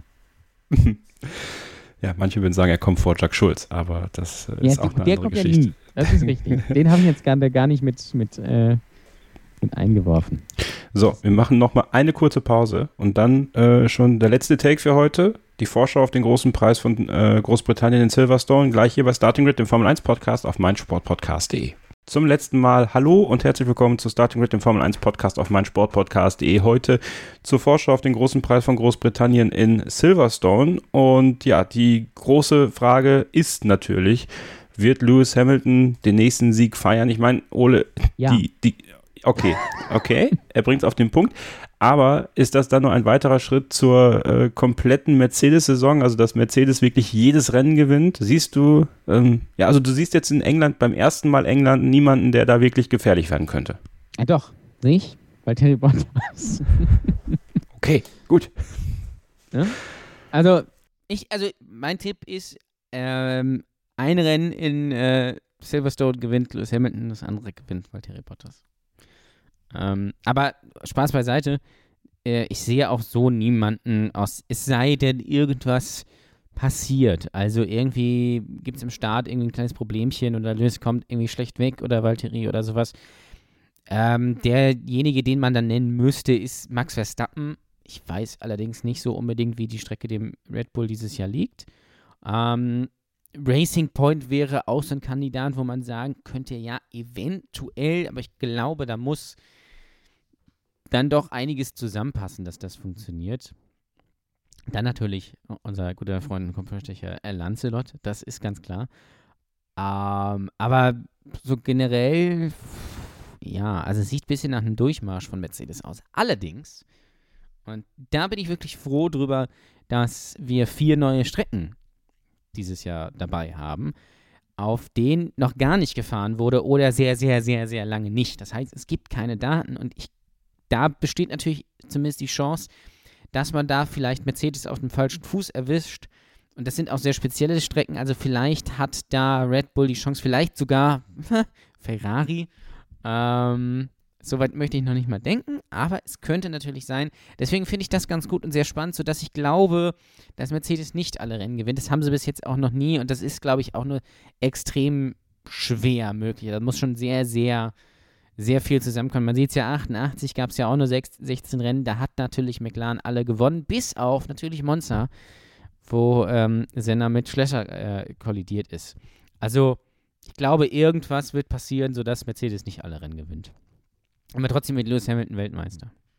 Das steht außer Frage. Trotzdem, Christian, ich möchte auch in Anbetracht dessen, was Lewis Hamilton da auf Instagram gepostet hat, und zwar beides, äh, sowohl der ähm, repostete Story-Post rund um Bill Gates ähm, ja, und dass er sich jetzt offensichtlich auch an den Verschwörungstheorien beteiligt und seine, kann man vielleicht sagen, fadenscheinige Entschuldigung, ähm, meine Frage wiederholen, die ich an Norman Fischer vor einigen Wochen gestellt hat. Wird Lewis Hamilton mit seiner Protestiererei und mit seinem äh, Einsatz in allen Ecken und Enden auch ein bisschen zu Gefahr?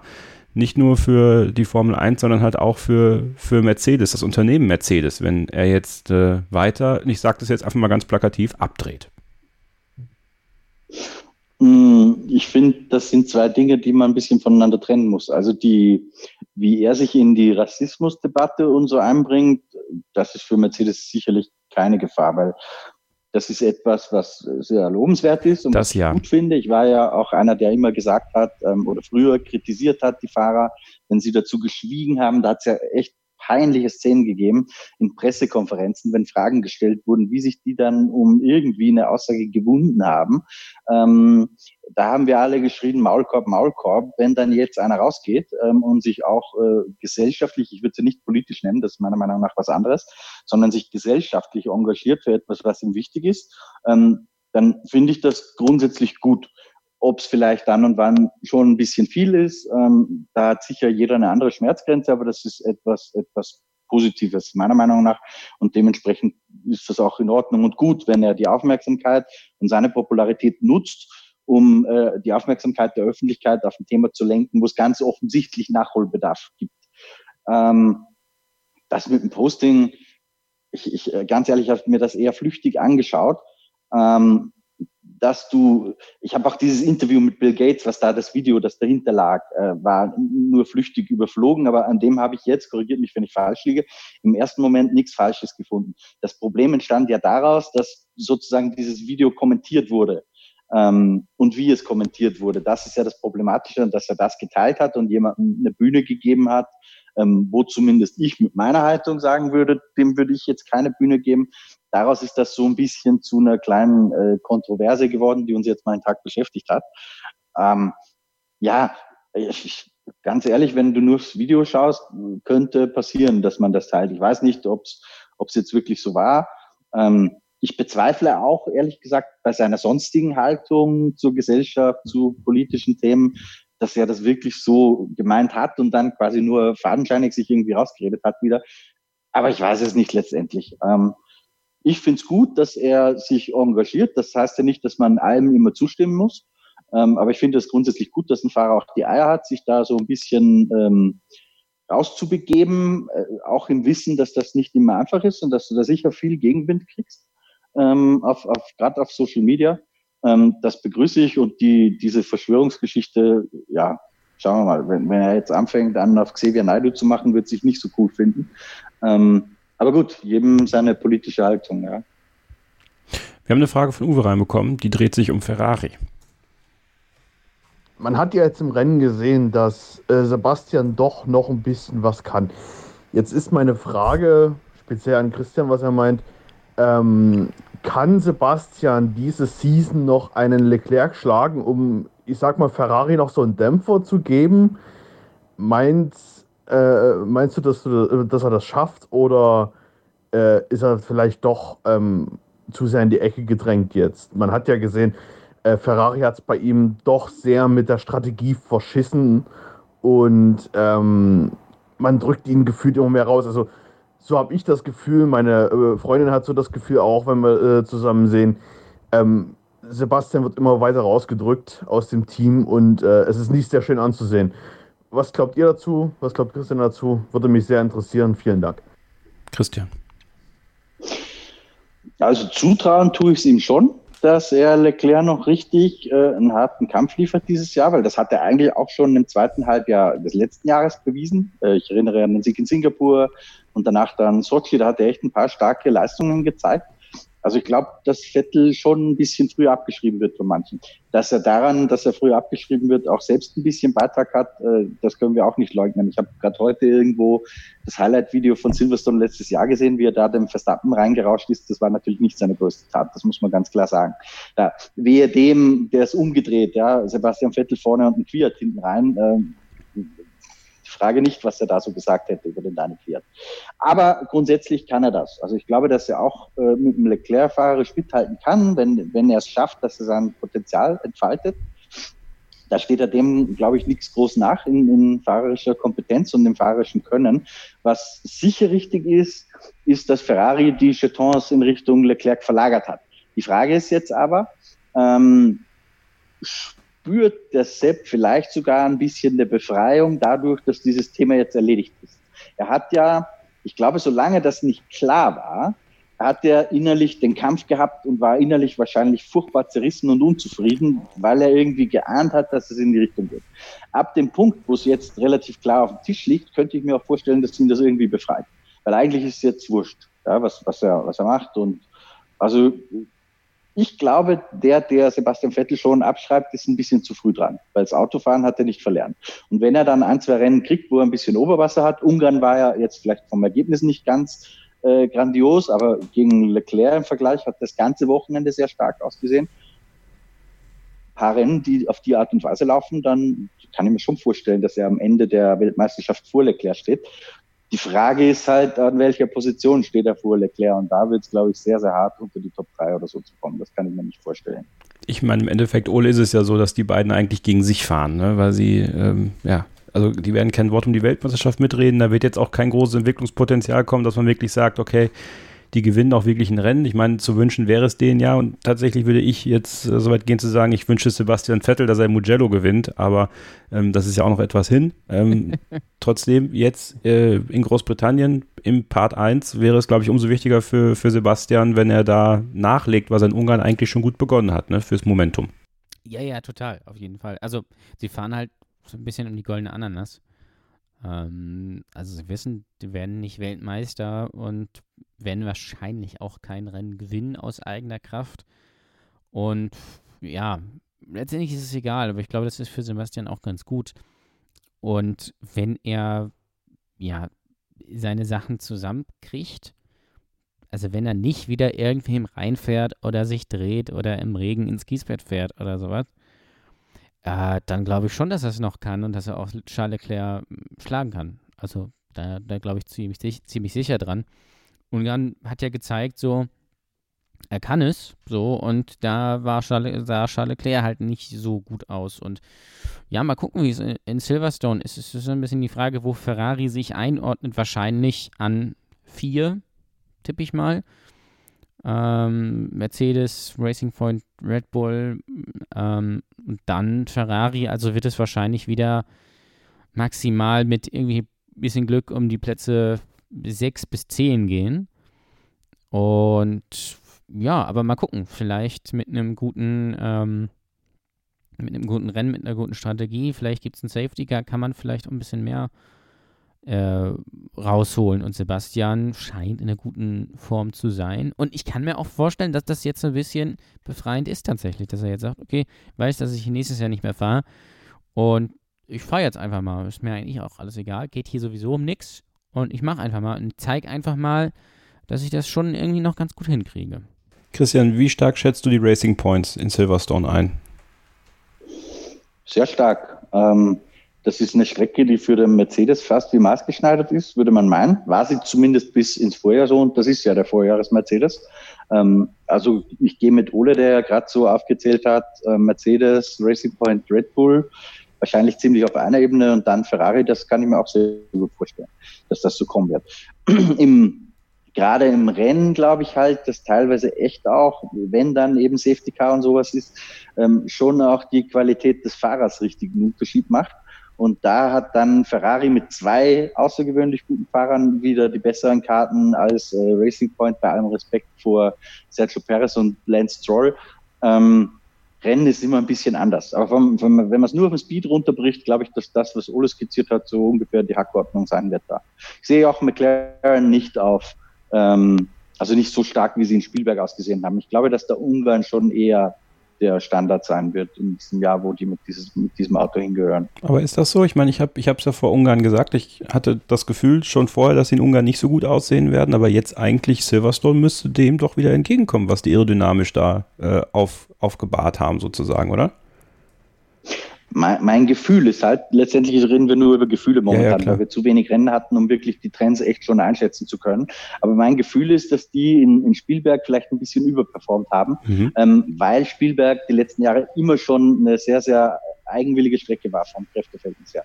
Du, ihr, ihr, erinnert euch vielleicht noch, da ist plötzlich Haas äh, auf Platz 5 im Qualifying gefahren oder so, Magnussen, ähm, wo die eigentlich sonst das ganze Jahr nichts zustande gebracht haben. Das, das, da ist Spielberg, ähnlich wie Melbourne, äh, ein bisschen speziell und ich kann mir vorstellen, dass da McLaren ähm, eher vielleicht auf der besseren Seite war. Aber wie gesagt, das, das ist nur mein Gefühl. Ich, ich glaube nicht, dass McLaren äh, schon auf Top äh, Niveau boxt, so wie Racing Point. Weil in Spielberg waren sie ja fast ebenbürtig mit Racing Point, kann man sagen, vielleicht ein bisschen hinten an vom Speed. Das, das glaube ich, wird sich über den Trend der Saison nicht so erhärten. Kann ich mir nicht vorstellen. Gehst du damit, Ole? Bei Racing Point? Nein, bei McLaren. Also, dass sie jetzt zum Beispiel Ach, in England, England, also dass sie in, in Spielberg Übergewicht geboxt haben und, und dass das jetzt gar nicht so, also dass es gar nicht das so ist. gar nicht. Ähm, ich glaube es nämlich auch nicht. Nee, das glaube ich nicht, dass sie da, also ich glaube eher, dass halt der McLaren halt auf High Downforce Strecken nicht ganz so gut ist und Ungarn, also ich würde eher sagen, dass Ungarn eine speziellere Strecke ist als äh, äh, Spielberg und deswegen, also ich glaube, Silverstone liegt ihnen dann doch schon wieder ein bisschen mehr. Also es würde mich wundern, wenn es nicht so ist, muss ich ganz ehrlich sagen. Wo sie sich dann einsortieren, wahrscheinlich werden sie gegen Ferrari kämpfen, vielleicht auch ein bisschen mehr. Und ich glaube, es ist auch mal ein bisschen Tagesform abhängig. In Ungarn waren sie ja letztendlich dann auch nicht so schlecht, nur halt nicht so gut, wie man es mittlerweile erwartet und in, wie in Spielberg, wobei das Podium von, von Lennon Norris ein bisschen glücklich war, wenn man ehrlich ist. Uh, aber trotzdem, also ich glaube, Silverstone müsste den, müsste den sehr, sehr gut liegen eigentlich. Ich, ich, finde halt auch auf der, auf der Rennpace gesehen ist der McLaren eigentlich ein Stück weit stärker als der Racing Point, meiner Meinung nach. Ich finde, der ja, Racing Point ja, verliert total. viel zu viel im die, Rennen. Die also, haben natürlich auch, das muss man fairerweise sagen, das bessere Fahrer, du. Ja, wollte ich gerade sagen, hat vielleicht was mit dem Fahrrad zu tun. Auch das kommt halt noch dazu und der, ähm, der Racing Point ist halt in der Quali sehr gut, weil man offensichtlich bei Mercedes den, den Party-Mode wieder ausgepackt hat. Äh, Im Rennen sind sie dann halt Racing Point ein bisschen besser.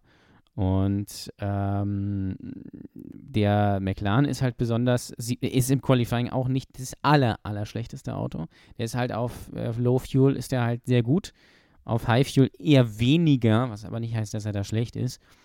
Und ich glaube, das wird so das, das, das, der Kampf sein, so übers Jahr verteilt, immer so Racing Point gegen, gegen McLaren, weil ich glaube auch, dass Racing Point trotz der Tatsache, dass sie den Mercedes vom letzten Jahr fahren, einige Strecken haben wird, wo sie nicht so gut sind. Und dann ist da halt immer noch die Tatsache, dass äh, das Fahrerduo bei McLaren das bessere ist. Auch jetzt merke ich, wir sprechen wieder nicht über Renault. Ähm, auch jetzt in. Ja, was in willst du denn über Renault sagen?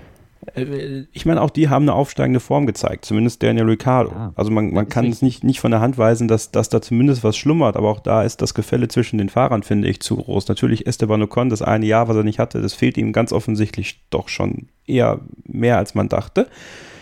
Aber ich finde schon, dass die Ansätze, die Renault zeigt, ich meine, Christian wird wieder sagen, ja, aber das kann nicht der Anspruch sein, den Renault hat. Und das sehe ich auch vollkommen ein. Aber die Ansätze sind da. Also ich, auch da ähm, könnten die jemand sein, der, die in Anführungsstrichen überraschenderweise jetzt in Silverstone irgendwie ein Wörtchen zumindest im Mittelfeld mitreden. Wir reden jetzt hier nicht darüber, Freunde, dass Renault aufs Podium fährt. Wir reden auch nicht darüber, dass McLaren aufs Podium fährt. Aber das sind ja Nummer drei Teams, Racing Point, Renault, McLaren die sich schon, glaube ich, ein Stück weit auf einer Ebene sehen, Ole.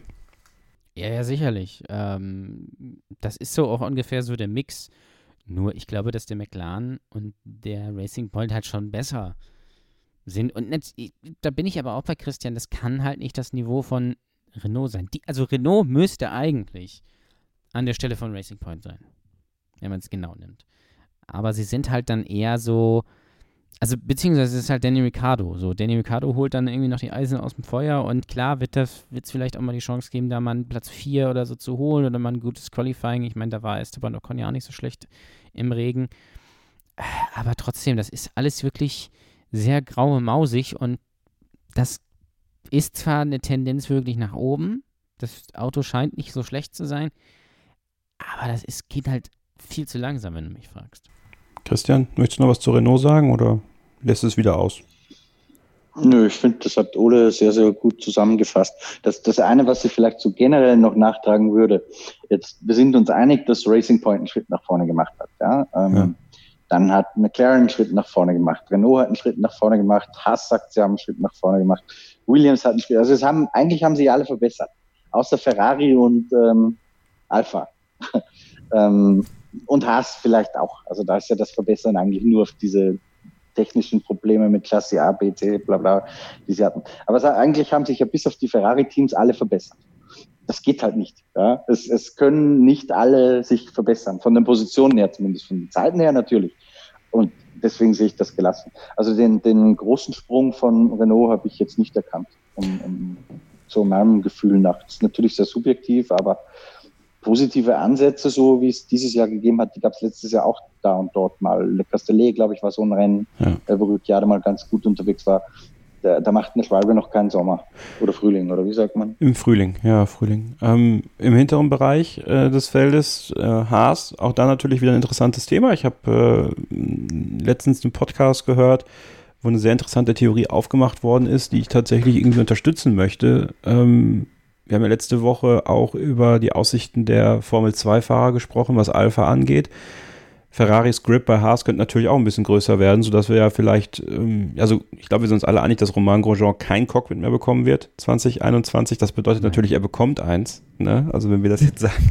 Aber ähm, dass, ähm, also dass äh, Schwarzman und Schumacher die beiden sein werden, die in die Formel 1 aufrücken, auch wenn Callum Eilert auf Platz zwei quasi ja. dazwischen steht. Aber das sind die beiden, weil Schumacher bringt den Namen und Schwarzman bringt die Kohle. So. Ähm, was wäre, wenn Mick bei Alpha fährt und Schwarzman bei Haas? Das kann ich mir sehr gut vorstellen, tatsächlich. Ähm, und so gut Callum Eilert äh, auch ist, aber er musste halt hinten anstehen, weil Schwarzman bringt ja nicht nur die Kohle, sondern er hat natürlich auch das Talent, das haben wir ja schon besprochen. Und Mick hat halt auch Talent und der heißt halt Schumacher. So, und wenn das zusammenkommt und man sieht, die beiden sind halt schon bereit für die Formel 1, dann kann ich mir schon vorstellen, dass die beide halt in die Formel 1 kommen und warum dann nicht bei Haas auch dann. Oder ja, wahrscheinlich wird dann Mick zu, äh, zu Alpha gehen, einfach weil das noch ein bisschen mehr Prestige ist, als wenn jetzt Mick im Haas sitzt. Kann ich mir nicht vorstellen.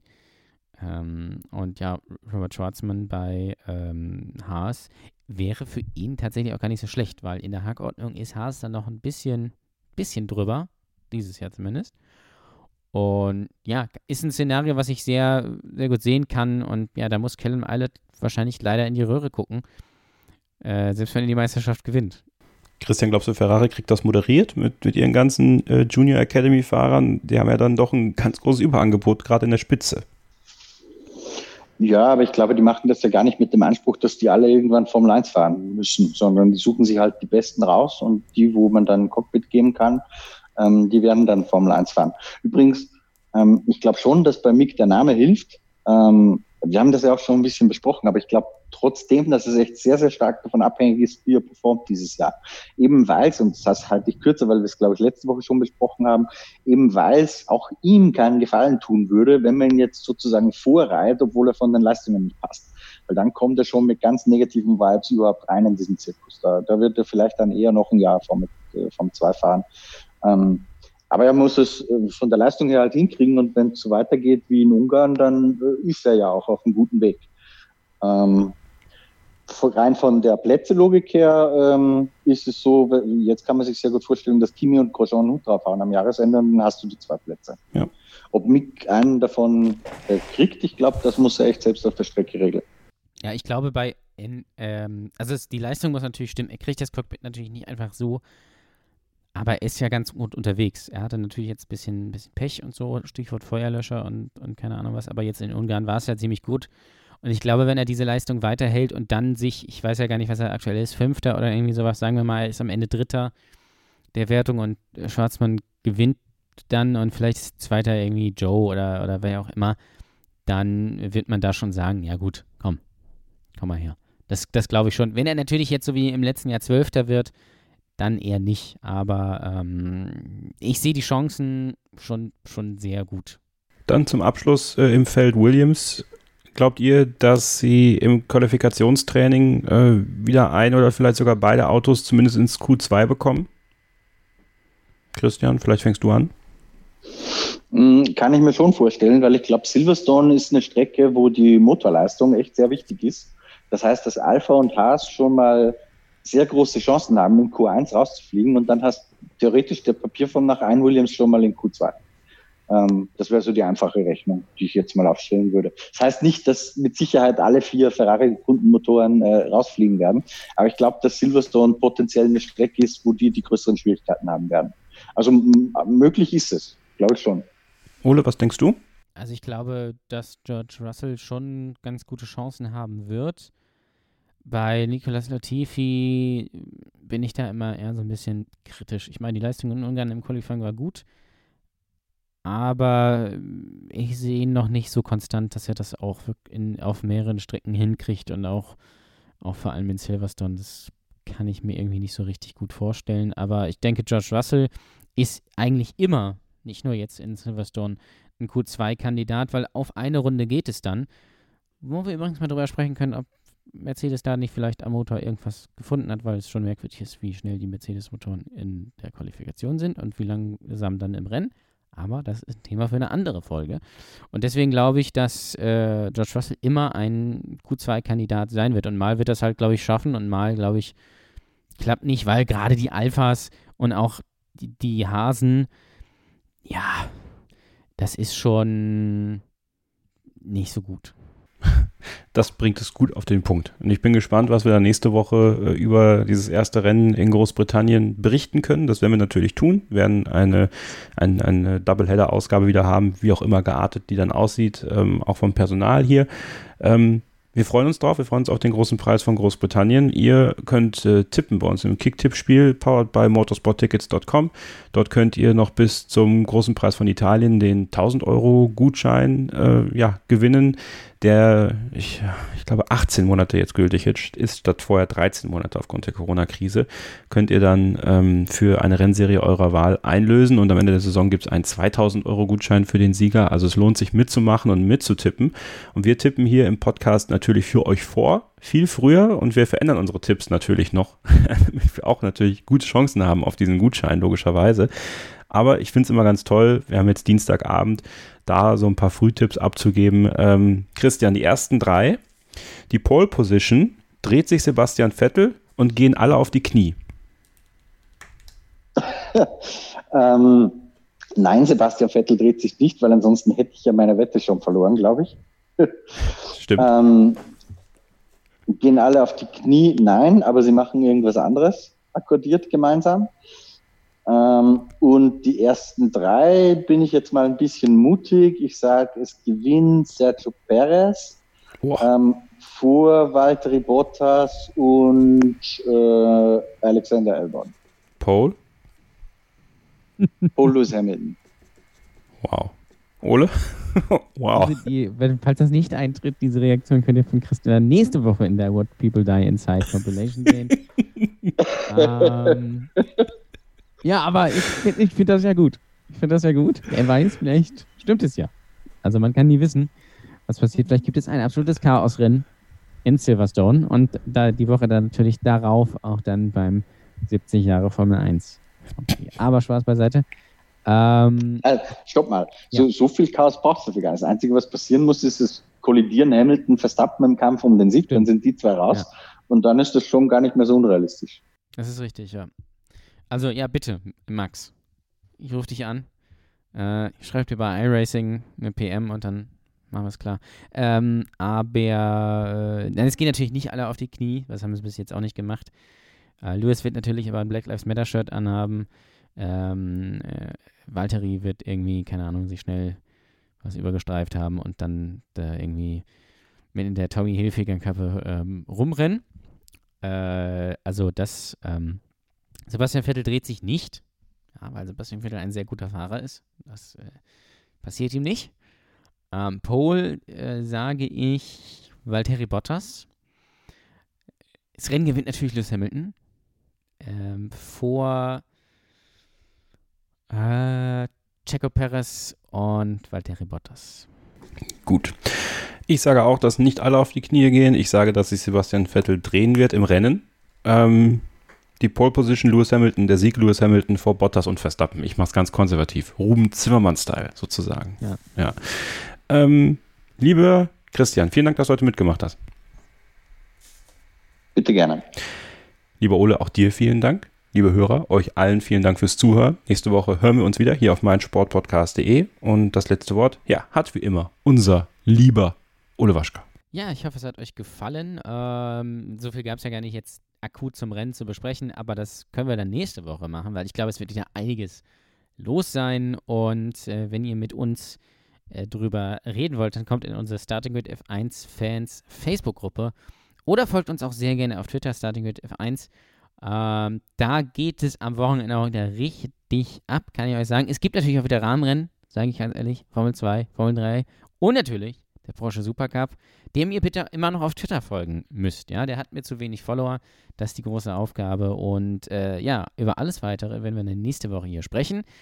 Ähm, zwischen den beiden Silverstone-Rennen. Und äh, bis dahin gilt natürlich wie immer nur eins: Keep Racing. Starting Grid, die Formel 1 Show mit Kevin Scheuren und Ole Waschkau in Zusammenarbeit mit motorsporttotal.com und Formel1.de. Keep racing. Auf meinsportpodcast.de.